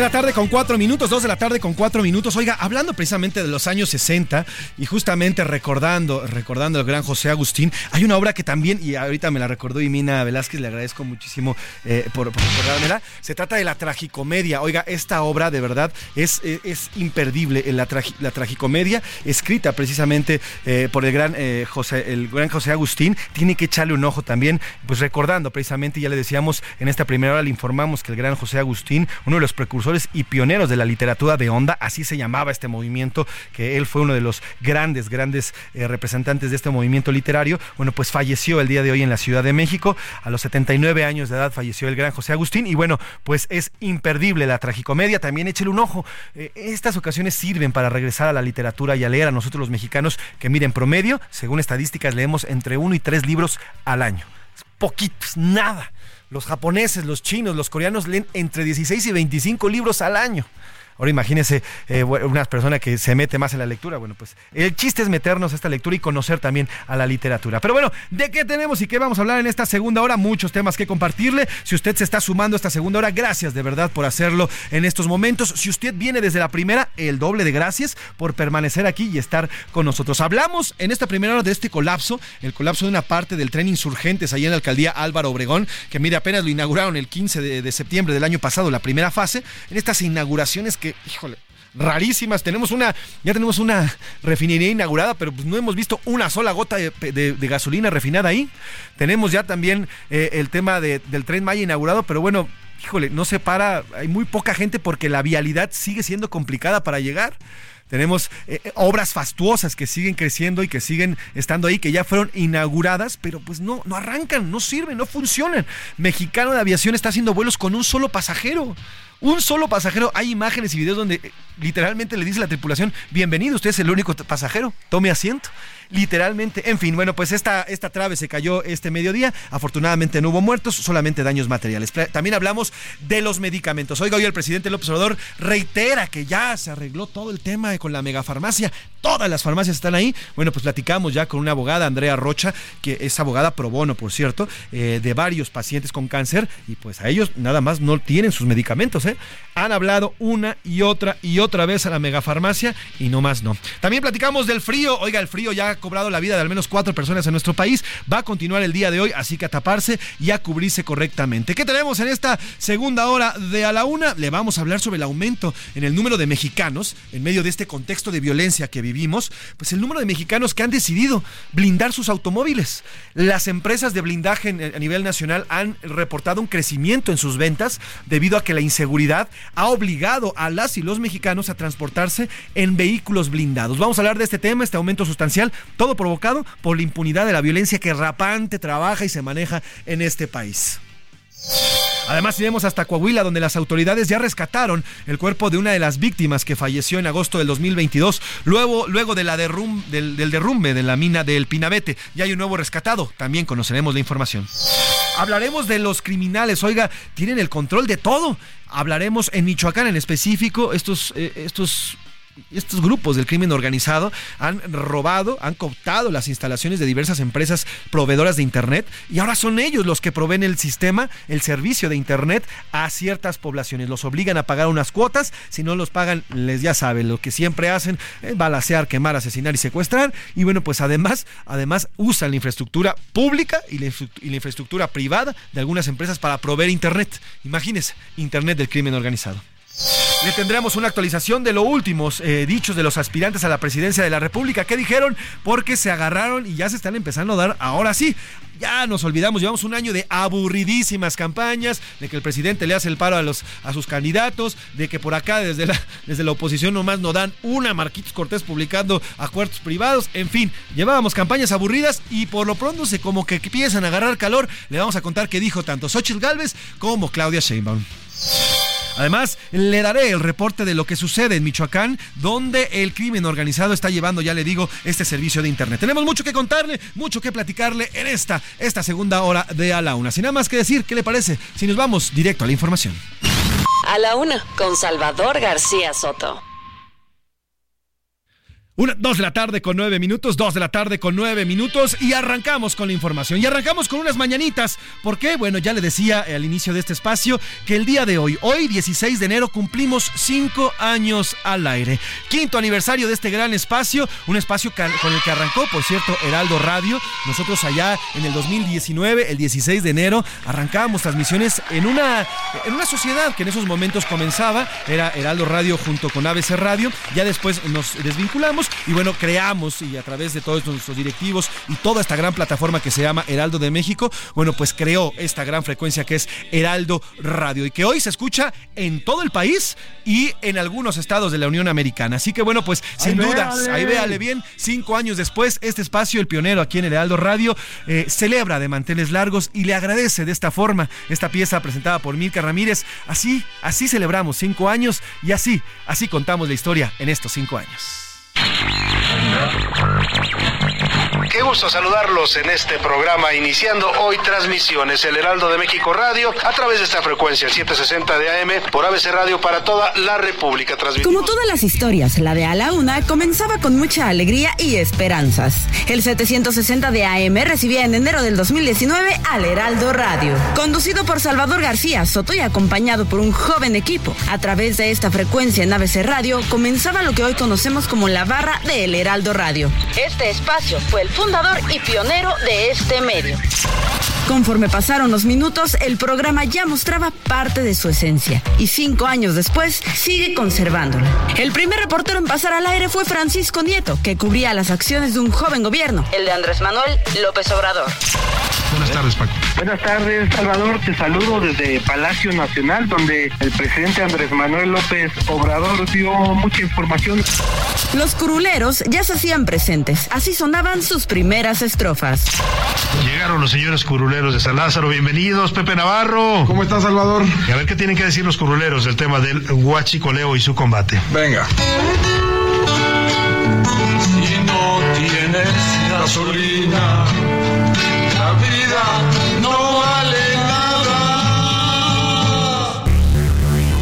Han pasado cinco años, 1.200 programas, 2.400 horas para ser exactos, en los que le hemos informado de manera veraz, oportuna y con el análisis que nos caracteriza. Y durante estos cinco años también le hemos informado de lo que ocurre al momento en México y el mundo, como la muerte del rey Pelé. Información de último momento. Pelé acaba de fallecer a los 82 años de edad. Vamos con Oscar Mota, nuestro jefe de deportes aquí en A la Una. Muchas cosas que decir de Pelé y desde el 29 de noviembre, por supuesto, en A la Una con Salvador García Soto, habemos reportado puntualmente y día a día su evolución. Y la de la reina Isabel en septiembre del 2022. Vamos a tener información importante que se está generando en estos últimos minutos. Acaba de fallecer, bueno, se acaba de dar el anuncio del fallecimiento de la reina Isabel II, reina de la Gran Bretaña, del Reino Unido. Termina una era y nuestra prioridad, sin importar las circunstancias, es que usted tenga información de primera mano, donde se entere antes que nadie de lo que está pasando, como cuando tembló en vivo. Hay alerta sísmica en este momento. Discúlpeme, está sonando la alarma. Está siendo evacuada en este momento la gente aquí en el Heraldo de México. Por el hecho de que se encuentran temblor. Perdone, perdone, mi abogado, está temblando, discúlpeme, es que me sorprendió. Al parecer es otro microsismo, se sacudió fuertemente la cabina. Por supuesto, las voces de los actores más relevantes los escucha en A la Una, como el nuevo rector de la UNAM, elegido para el ciclo 2023-2027, Leonardo Lomelí Vargas. Es una gran alegría pues para alguien que ha estudiado aquí, que además pues yo este, vengo de una familia de universitarios. Eh, fue muy, muy emotivo cuando me dieron el anuncio. Y estamos listos para una nueva aventura a su lado. Siempre por usted y para usted, para que siempre encuentre su espacio todos los días. Ya es la una de la tarde en punto en el centro de la República. Iniciamos a esta hora del mediodía a la una. Pues ahí está, así celebramos, han pasado cinco años, la verdad es que armando esta nota nos dio mucha melancolía, Rubén Esponda, Emilka Ramírez, un servidor, bueno pues nos dio mucha melancolía, pero queda mucho, mucho que contarle, mucho que platicarle, mucho, mucho que informarle y que acompañarle en estas dos horas. Nosotros, Salvador y yo en lo personal, siempre hemos platicado que la radio tiene esa magia de acompañar a la gente, de estar con ella, sin necesidad de imágenes, de poses, de corbatas, de trajes, de bien peinados, nada. Es la imaginación pura la que habla a través de la radio, la que habla y le transmite lo que, lo que nosotros desde estos micrófonos. Pero además lo hacemos con muchísimo gusto, mucha pasión, con mucho profesionalismo. Este equipo es un equipo joven, es un equipo que está constituido por mujeres y hombres jóvenes, profesionales de la radio, del, del, periodismo, de la producción, de la conducción. Y somos jóvenes que somos liderados por Salvador García Soto, quien se ha caracterizado por, por tener talento joven, pero además por saberlos llevar. Usted ha escuchado aquí a Salvador, es uno de los periodistas más connotados del país no solamente por este espacio, por el espacio de televisión también eh, que en un momento tuvimos, sino también por su columna. Serpientes y escaleras son una más leídas a nivel nacional. Los políticos se levantan por las mañanas, eh, se, se sirven su café y leen a Salvador. Y eso es precisamente todo lo que aquí en este espacio le transmitimos, le compartimos y estamos con usted. No me queda más, ya se dijo todo lo que se tenía que decir, no me queda más que agradecerle a usted, a ti a todos ustedes que nos han escuchado a lo largo de estos cinco años, que se mantienen con nosotros, que han estado con nosotros y que seguramente continuarán con nosotros. Ya le decía, gracias a eso nos han colocado como uno de los espacios más escuchados a nivel nacional. No solamente en la Ciudad de México, en Guadalajara, en Monterrey, también en la zona sur de nuestro país, en la zona norte, en fin. Gracias de verdad, gracias a usted que nos ha permitido entrar a su casa, a su hogar, a su oficina, a su coche, a su celular, a donde sea. Gracias. Y tenga por seguro que a partir de estos días también seguiremos haciendo y los años que vengan el mismo periodismo profesional, veraz, ético y siempre por y para usted. Eso nunca lo dude. Y bueno, pues agradecer también a nuestros directivos, empezando por eh, Ángel Mieres, el presidente de este, de este gran eh, eh, medio que es Heraldo de México. También, bueno, pues agradecer a, nuestro jefe Franco Carreño, director general, Alfredo González, director editorial, Isaías Robles también. También saludos a Emina Velázquez, a Adrián Laris, nuestro director de radio a nivel nacional también, a Heriberto también. Gracias. Y bueno, pues gracias a todas y a todos los que nos ayudan, a todos los corresponsales, a todos los reporteros, a todos los redactores, a todo este gran equipo también también que siempre está detrás de este, de este vídeo que usted no alcanza a ver, pero lo escucha en sus notas, en las redacciones, en los, eh, en los audios, en todo, en todo hay una mano de este gran equipo. Y gracias a todas y a todos por estar ahí al pendiente. Y pues no, no queda más que decirle felicidades y muchas gracias. Vamos a escuchar parte de estos ya eh, felicitaciones que nos han llegado por parte del público. Hola, buenas tardes. Soy Francisco Ortiz. Quiero felicitar al señor Salvador García Soto y a su equipo por los cinco años de su programa A la Una. Los escuchamos todos los días. Muchas felicidades al programa de Salvador García Soto. La verdad es que lo escucho todos los días después del trabajo. Mi nombre es Rocío Gómez. Hola, buen día. Mi nombre es Jorge. Hoy en el quinto aniversario del programa de 1 a 3, quiero felicitar a todo el equipo encabezado por mi amigo Salvador García Soto, el cual tiene el mejor programa de información, análisis y crítica. Que se la pasen muy bien. Les envío un fuerte abrazo a todos. Saludos desde Nicolás Romero, Estado de México, de parte de la familia Martínez Silva, que los escuchamos a diario. Buenas tardes, muchas felicidades por su quinto aniversario. Queremos que sigan al aire muchos años más por ese excelente trabajo periodístico que realizan. Nos tienen al diario. Felicidades a todos desde acá, desde San Nicolás de los Garza, Nuevo León. La señora Lupita.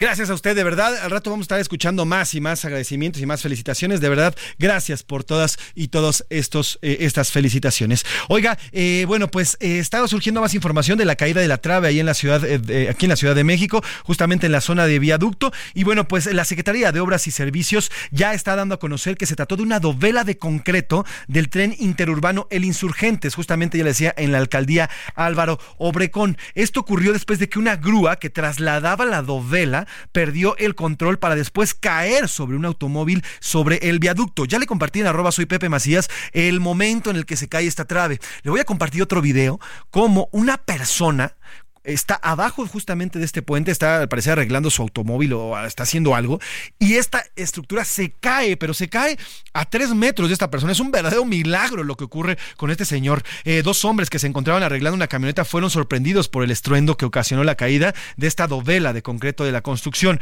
Y bueno, pues a escasos metros donde, donde los individuos se encontraban trabajando, la dovela cayó y con una nube de tierra bloqueó la visibilidad por algunos minutos. Es lo que está informando la Secretaría de Obras eh, de aquí de la Ciudad de México iremos conociendo poco a poco de qué se trató. En el video se ve cómo la grúa pues se vence con esta, con esta, ya nos dicen esta dovela, este pues es una gran enorme infraestructura, un enorme bloque de concreto y pues pareciera que no le midieron. O sea, esta grúa, hay grúas especiales, como en todas las básculas y como todas las herramientas, que pues tienen diferentes pesos y diferentes tipos de mecanismo de uso. Pues parece que esta, e, esta grúa no era para cargar esta dovela o algo pasó. Por lo pronto, aquí platicamos hace unos minutos con Lía Limón, alcaldesa de Álvaro Obregón, y nos dijo que va a exigir una investigación a la fiscalía, en estos momentos a cargo de Ulises Lara, y bueno, va a exigir una investigación de lo ocurrido, qué es lo que pasó. Pues sí, porque además vecinos, ya también nos estaban contando Lía Limón, vecinos se han quejado porque las obras han provocado incluso que sean afectadas las casas que están cerca a estas obras. Así que bueno, pues estaremos pendientes, es lo que, lo que está reportando la Secretaría de Obras y Servicios de la Ciudad de México. Vámonos a otros temas.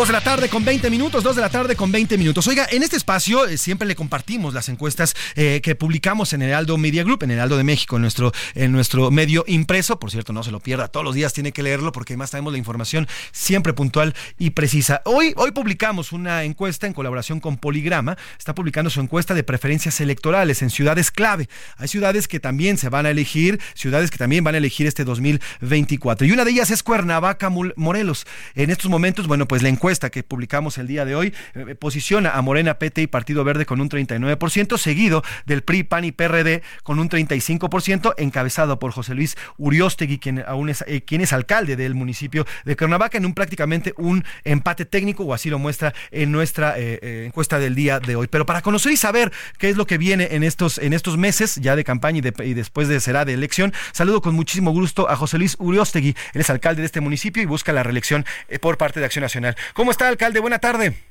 Muy bien, con el gusto de saludarlo. Lamento que no esté nuestro amigo Salvador, pero le saludo con mucho gusto y aprecio la oportunidad de esta entrevista. Al contrario, don José Luis, al contrario. Oiga, quiero arrancar. Usted ya ha estado eh, gobernando Cuernavaca, usted ya gobernó Cuernavaca y está buscando esta reelección. ¿Y ¿Qué ofrecer a los eh, cuernavaquenses, a las personas que viven en Cuernavaca en una reelección o por qué tendría que ser reelegido José Luis Uriostegui? Muchas gracias por la pregunta. Eh, recibí un municipio con una deuda de 1.045 millones de pesos en sentencias y resoluciones, deudas bancarias. Hoy, a dos años del ejercicio, la deuda ha disminuido a 500 millones de pesos. Un municipio que no había tenido obra pública importante entre el año 22 y el año 23 hemos invertido más de 250 millones de pesos en obra pública y este año vamos a invertir 250 millones de pesos más. Hemos mejorado el tema de seguridad pública, de prestación de servicio de agua potable, imagen de la ciudad y hecho una administración más funcional. Me parece que un trabajo como este debe tener continuidad para abatir totalmente la deuda y mejorar la prestación de los servicios públicos sin encarecer los impuestos y contribuciones y sin endeudar al hacer obras y servicios como los, lo hemos venido haciendo. E, eso me parece que es lo esencial en una propuesta de reelección. Sin duda. Eh, don José Luis, eh, preguntarle, Morelos no está gozando de la mejor fama en cuanto a seguridad se, refiere, pero Cuernavaca, sin embargo, de alguna u otra manera se ha mantenido eh, dentro de un espectro más seguro. ¿Qué, ¿Qué decir de este tema para las personas, para los cuernavaquenses que están y justamente van a ir a las unas el próximo año, perdón, el próximo semestre? ¿Y qué, qué decirle a los cuernavaquenses al respecto de la seguridad? Nosotros eh, no firmamos el convenio de mando coordinado que tiene el Estado con 35 municipios más. Eh, nos salimos desde el primero de enero del año 22 porque estimamos que la estrategia de seguridad pública no funcionaba. Eh, hemos realizado exámenes de control de confianza a los elementos, capacitado, mejorado la plantilla vehicular, estamos instalando un C4 que no existía, estamos partiendo de cero, colocamos 95 cámaras en vía pública y llevamos instaladas 250 en domicilios particulares que nos permitieron los propietarios para observar la vía pública, de tal manera que a más tardar en un mes tendremos instaladas eh, más de 550 cámaras y esto ayuda a mejorar la visibilidad de las zonas más transitadas de Cuernavaca.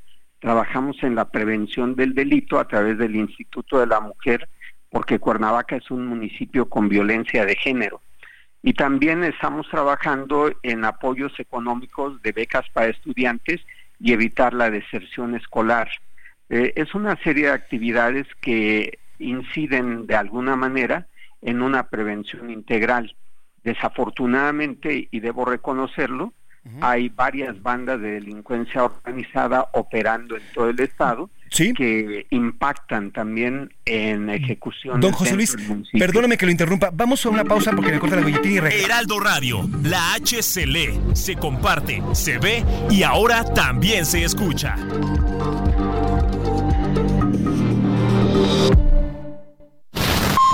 Ya estamos de vuelta en A la Una con Salvador García Soto tu compañía diaria al mediodía. Las 2 de la tarde con 31 minutos y continuamos aquí en A la Una. Yo soy José Luis Sánchez Macías y le estamos informando en esta tarde de martes 16 de enero.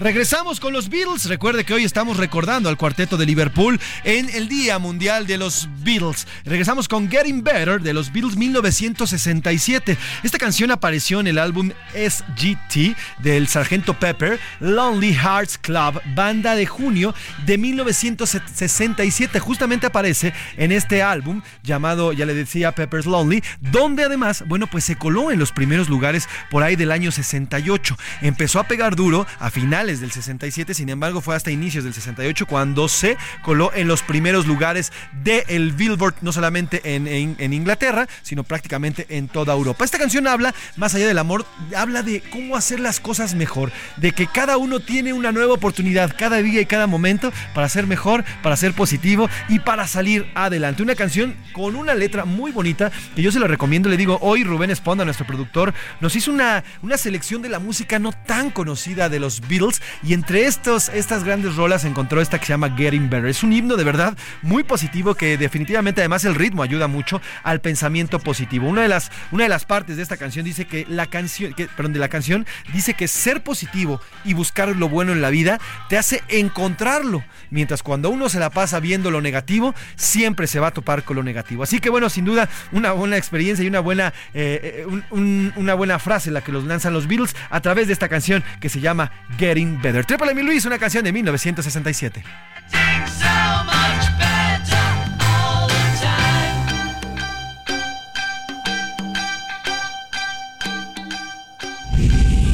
A la una, con Salvador García Soto.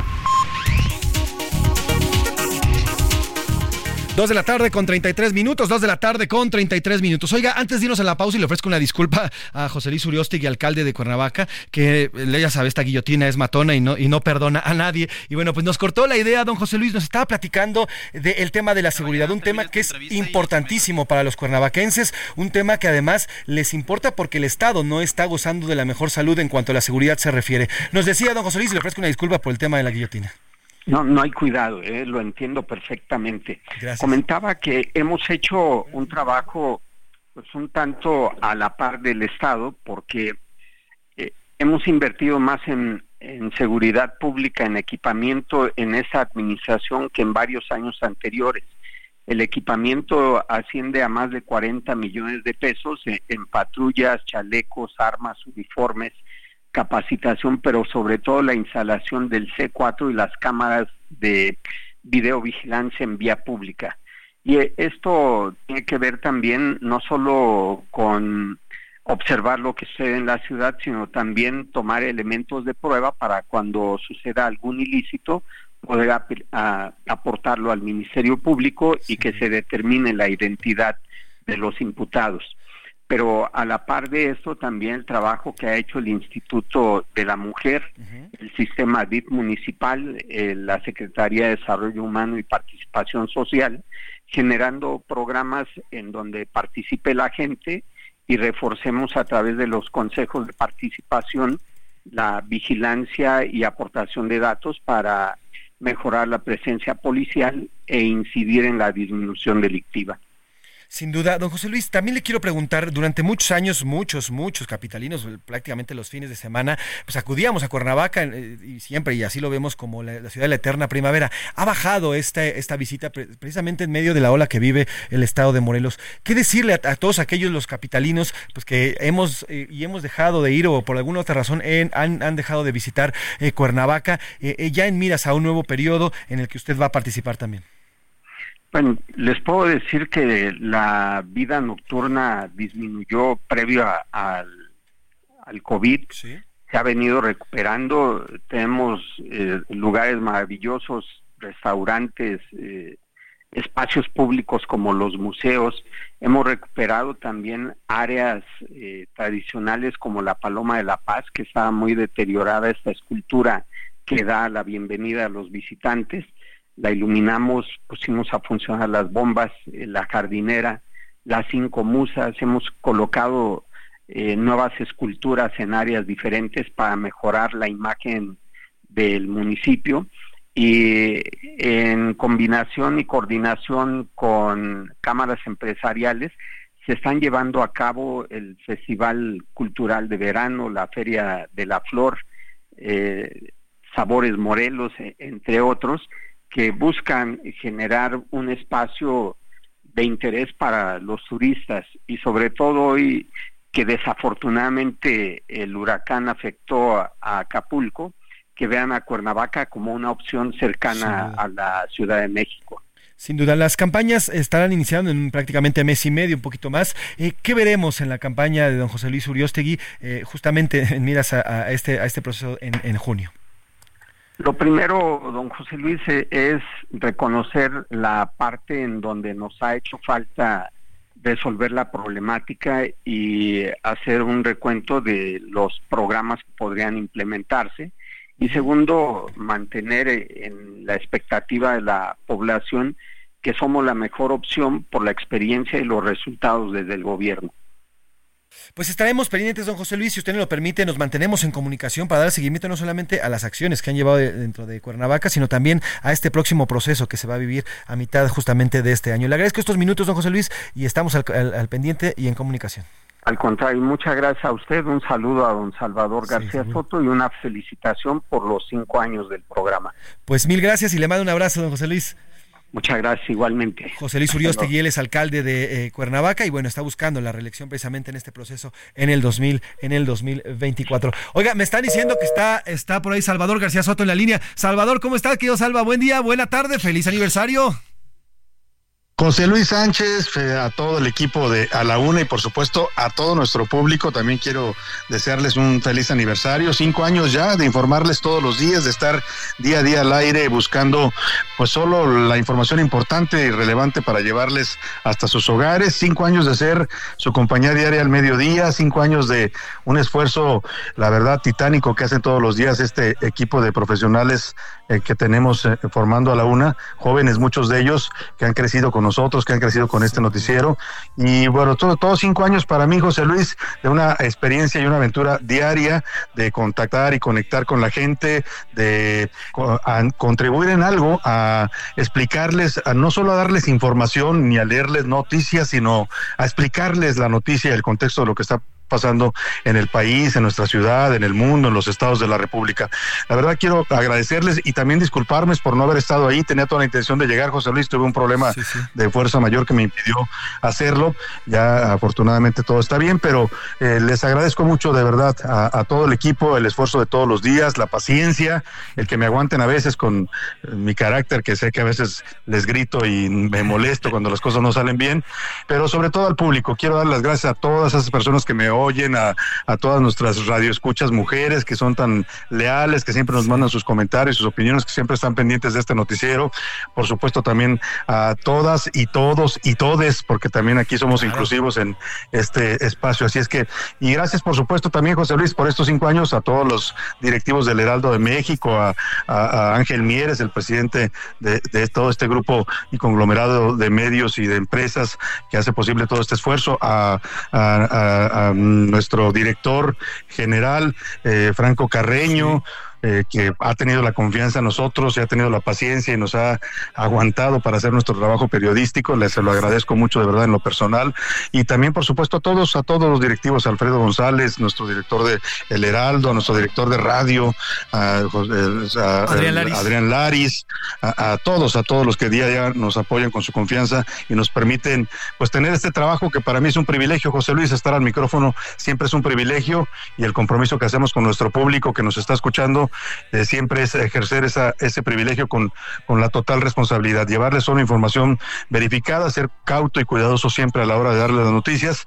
Y bueno, pues gracias José Luis y gracias a todos ahí en cabina. Un abrazo para todos. Al contrario, gracias a ti Salvador. Yo lo, dicho, yo lo decía y lo siempre he dicho, en la carrera yo te escuchaba y ahora trabajar a tu lado, eres un gran maestro y bueno, pues gracias a ti este gran equipo ha crecido y crecimos todos contigo y con la gente que nos escucha y no se mueve y gracias a ellos somos uno de los espacios más escuchados, lo dije hace rato, uno de los espacios más escuchados a nivel nacional, Salvador, no solamente por el contenido, sí, sino por el estilo. Y no lo decimos para no lo decimos para vanagloriarnos, sino para eh, pues decirle al público que este esfuerzo que han apoyado y en el que han creído y han confiado, pues ah, eh, está valiendo la pena y la verdad es que el compromiso es seguirlo haciendo siempre con profesionalismo, con veracidad y con la confianza de que sabemos que están ahí al otro lado de la radio escuchándonos. Pues felicidades también por ti, Salvador, también a ti, porque tú eres el arrancador, el pionero de este espacio. Y bueno, pues felicidades también a todo este gran equipo y que vengan más, 5, 10 o 15 más, querido Salvador. Muchos años más.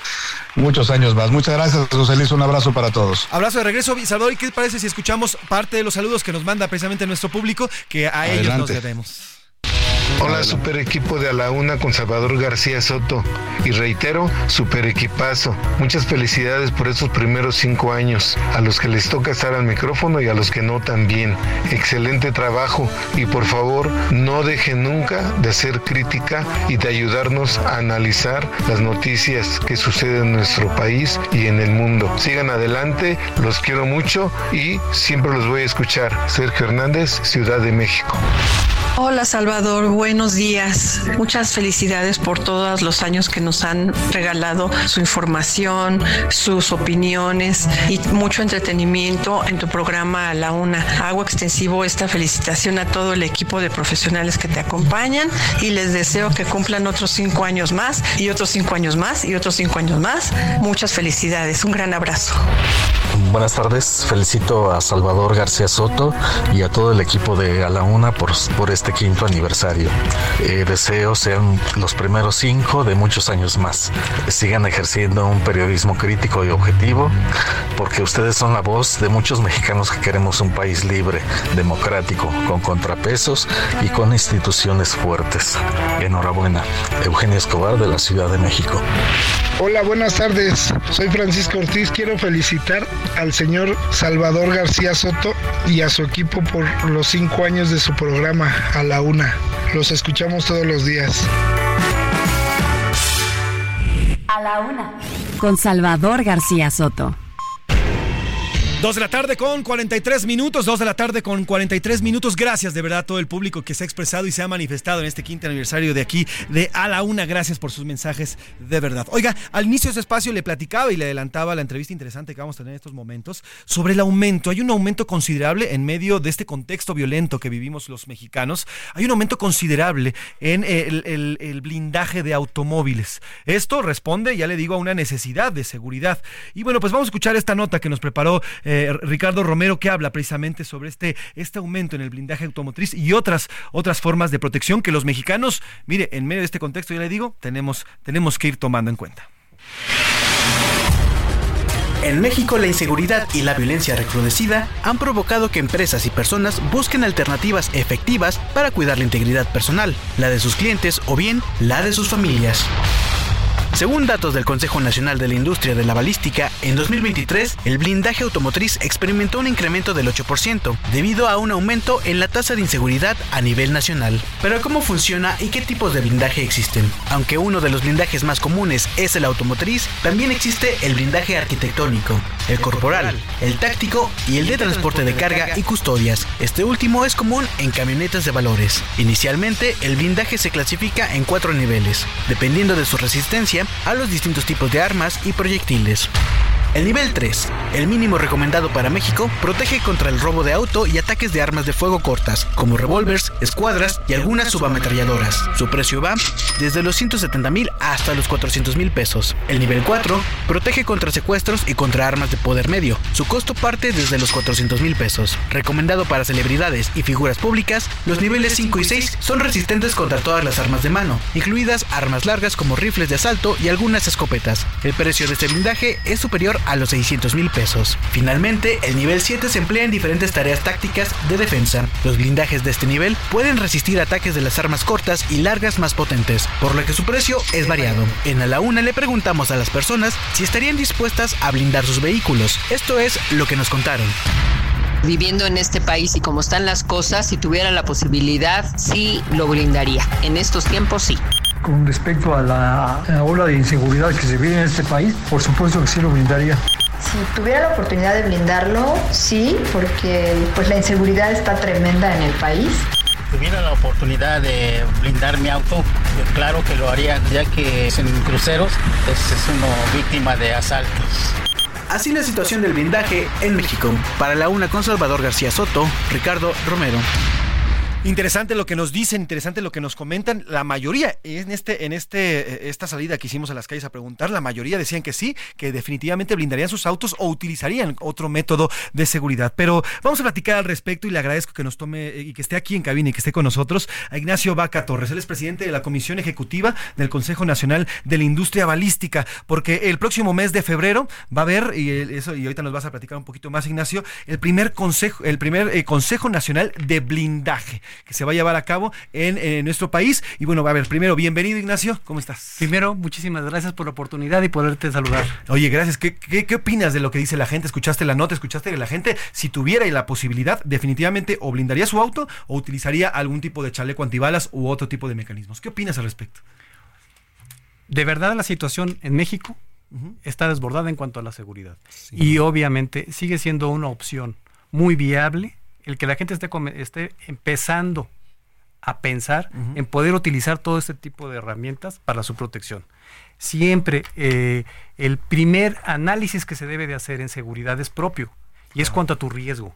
Y si tú ya tienes ese, ese, e, este motivo y esto creo que es una muy buena inversión. Y lo digo como tal, una inversión. Porque muchas veces se van al tema que es un gasto. Y no es un gasto, es una inversión. Ahora, Ignacio, muchas, o, así lo teníamos en concepto, muchas personas se acercaban a este tipo de, al blindaje, a los chalecos antibalas, a estas herramientas, personas, digamos, que nosotros pensábamos que están en las altas cúpulas empresariales, artistas, ¿sabes? Personas que tienen estos problemas. Pero hoy la inseguridad, lo mismo le toca a una persona que puede vender eh, a una tienda, o lo mismo le toca también a un empresario. ¿Cómo acercar y cómo estar y cómo estar cerca, acercar este tipo de, de productos a todos los mexicanos en general? Bueno, estamos todas las empresas, nosotros representamos un, consejo, Consejo Nacional de la Balística. Este ya tenemos seis años en, en, esto y nuestra principal labor es precisamente recomendar, hacer, acercarse, darle información y difusión a todo ese tipo de cosas, precisamente para que la gente conozca y también se acerca a los expertos, a los que realmente están comprometidos con este tema. Que esa es otra pregunta que te quería hacer, Ignacio, porque además ahorita en medio justamente de estas necesidades de, de seguridad pululan empresas que a lo mejor no tienen las mejores o no tienen siquiera las certificaciones, no son empresas, digamos, otra vez redundancia, certificadas, no tienen los materiales, no tienen los protocolos específicos. Hay muchas empresas ahorita ya que podemos considerar como fantasmas que están prohibiendo este servicio, proveen de este servicio. Sí. Entonces, y ustedes dentro de esta comisión, bueno, pues están llevando, este consejo están llevando, eh, eh, acercando a la gente y bueno, viene un congreso. Platícame de este congreso. ¿Qué se acerca? Eso es algo muy interesante que empezamos A, difundir, a hacer. Es la primera vez, y te puedo decir que casi me atrevo a decirte a nivel mundial, que se hace un congreso de la balística. Vamos a hablar de balística. En específico. En específico de todas las modalidades que existen. Y nace precisamente de la idea de de formalizarnos, de, compartir nuestras experiencias, de poder este, darle a conocer a la gente y a los profesionistas de esto cómo, cómo hacemos cada quien nuestras cosas, compartir esa idea y ser mejores, porque esa es la intención. A final de cuentas, creo que todos tenemos un objetivo principal, los que nos dedicamos a esto de manera profesional, que es la salvaguardar la integridad física y la vida de la gente. Y este Congreso, Ignacio, obedece, a ver, porque en esos momentos hay, sí, esfuerzos por, digamos, eh, un poco separados, cada quien está haciendo sus esfuerzos por seguridad, pero ya este Congreso significa eso, compartir experiencias, compartir además, eh, pues, protocolos, compartir materiales, compartir formas, y esto ayudaría y ayuda a hacer ya, pues, digamos, un trabajo conjunto entre esas empresas en contra de la situación que vivimos los mexicanos, ¿no? Es correcto. ¿Qué, ¿Cuándo empieza? ¿Qué va a haber? ¿Qué vamos a ver? ¿Y quiénes están estamos convocados? ¿Quiénes podemos asistir? ¿Quiénes pueden asistir a este congreso, Ignacio? Es el 27 y el 28 de febrero. Correcto. Va a ser en el Mario Cuyar de, de, la Ciudad de México. Eh, va a haber varios exponentes de talla mundial. Vienen gente de otras partes del mundo a platicarnos sobre sus experiencias y sobre diferentes temas eh, que rondan el tema de, la balística. Eh, y más que nada la, idea de poder acercarnos unos con otros, ver cómo podemos colaborar unos con otros. Vienen otras partes de, tenemos confirmaciones que tenemos parte de otras partes de, Latinoamérica que vienen a visitarnos y la idea es que esto sea no nada más este año, que sea el, el, el inicio de muchos años para hacer esto y ir mejorando también lo que nosotros hacemos.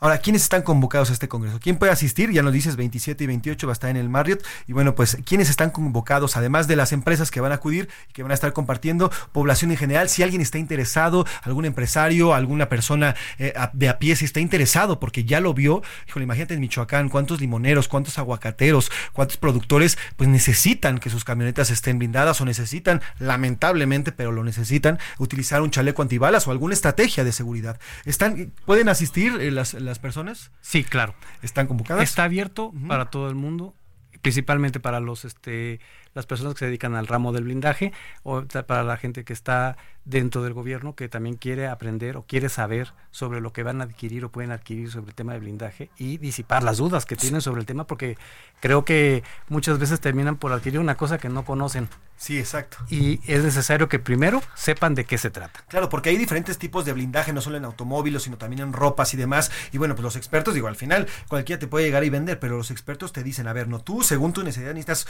este blindaje, esta camioneta y este tal. Y es lo que vamos a encontrar en este congreso, ¿no? Así es. La intención no es, irte no, es no es irle a vender a alguien un producto de blindaje. La intención es que conozcan cómo, cuál, eh, cómo pueden satisfacer su necesidad real y encontrar las respuestas sobre lo que, las preguntas que, que, que, salen a partir de todo este tema de qué es el blindaje. Sin duda, porque además, eh, digo, yo lo decía, yo lo, se los decía, eh, hablábamos de que este tema, el blindaje, era como para las personas que estaban, digamos, lejanos en unas grandes cúpulas empresariales, pero hoy las necesidades ya la bajan a los ciudadanos de pie. Y entonces este congreso que va, que va a ocurrir el 27 y 28 de febrero, precisamente le ayudará a la sociedad a eso, a conocer el blindaje. Oye, estoy viendo aquí la, justamente parte de quienes van a asistir. Híjole, tienen eh, participantes desde eh, Brasil, Suiza, van a venir también, bueno, muchos mexicanos también van a estar presentes, eh, colombianos también vienen por acá. Es decir, se trata de un, encuentro internacional. Así es. En el que, bueno, vamos a ver personajes desde manager, por ejemplo, de Armored Steels, que es una empresa que se dedica justamente a la venta de armas y balística. También, bueno, pues está Latin American Business Leader Defense de DuPont, el maestro Marcelo Borges Almeida, también va a participar eh, eh, el doctor Jesús Rodríguez Almeida, consultor de inteligencia, seguridad y procuración de justicia. En fin, es una larga, larga lista de ponentes, grandes ponentes expertos que además van a compartir desde su perspectiva, porque al final ocupan puestos eh, gerenciales o ocuparon puestos de gobierno, su posición y sus vivencias en cuanto a la seguridad. ¿no? Claro. Entonces, a ver, la invitación la hacemos nuevamente, Ignacio, por favor, 27 y 28 de febrero de 2024. En el Hotel Marriott de la Ciudad de México. Eh, en cualquier informe es www. Eh, Congreso Nacional del Blindaje.com.mx. Ahí se puede inscribir la gente. Ahí, puede conocer mucho más. Eh, estamos hablando de más de 16 expertos que hablarán sobre temas de blindaje. Son más de 3.000 metros cuadrados de exhibición, porque vamos a ver automóviles, blindaje y demás en esta exposición. Y bueno, además, además bueno, también va a haber eh, tomadores de decisión en temas de blindaje. En fin, un gran encuentro, el primero de ellos que conocemos al respecto, ¿correcto? Es correcto. Y todavía hay un espacio pequeño todavía para, para quien quiera ser sponsor también del, del Congreso. También los invitamos a aquellas empresas que, que de blindaje que quisiera ser sponsor y poder publicar y, y tener esa proyección. Pues no se lo pierdan, www.congresonacionaldelblindaje.com.mx. Va a estar interesantísimo la situación, así lo amerita. Ignacio Vaca, muchas gracias por estos minutos. Por el contrario, te agradezco muchísimo. Y así nos despedimos en esta tarde de martes. Yo le agradezco el favor de su atención a nombre del titular de este espacio, el periodista Salvador García Soto. Yo soy José Luis Sánchez Macías. Está usted informado. Buen provecho. Por hoy termina A la Una con Salvador García Soto. El espacio que te escucha, acompaña e informa. A la una. Con Salvador García Soto.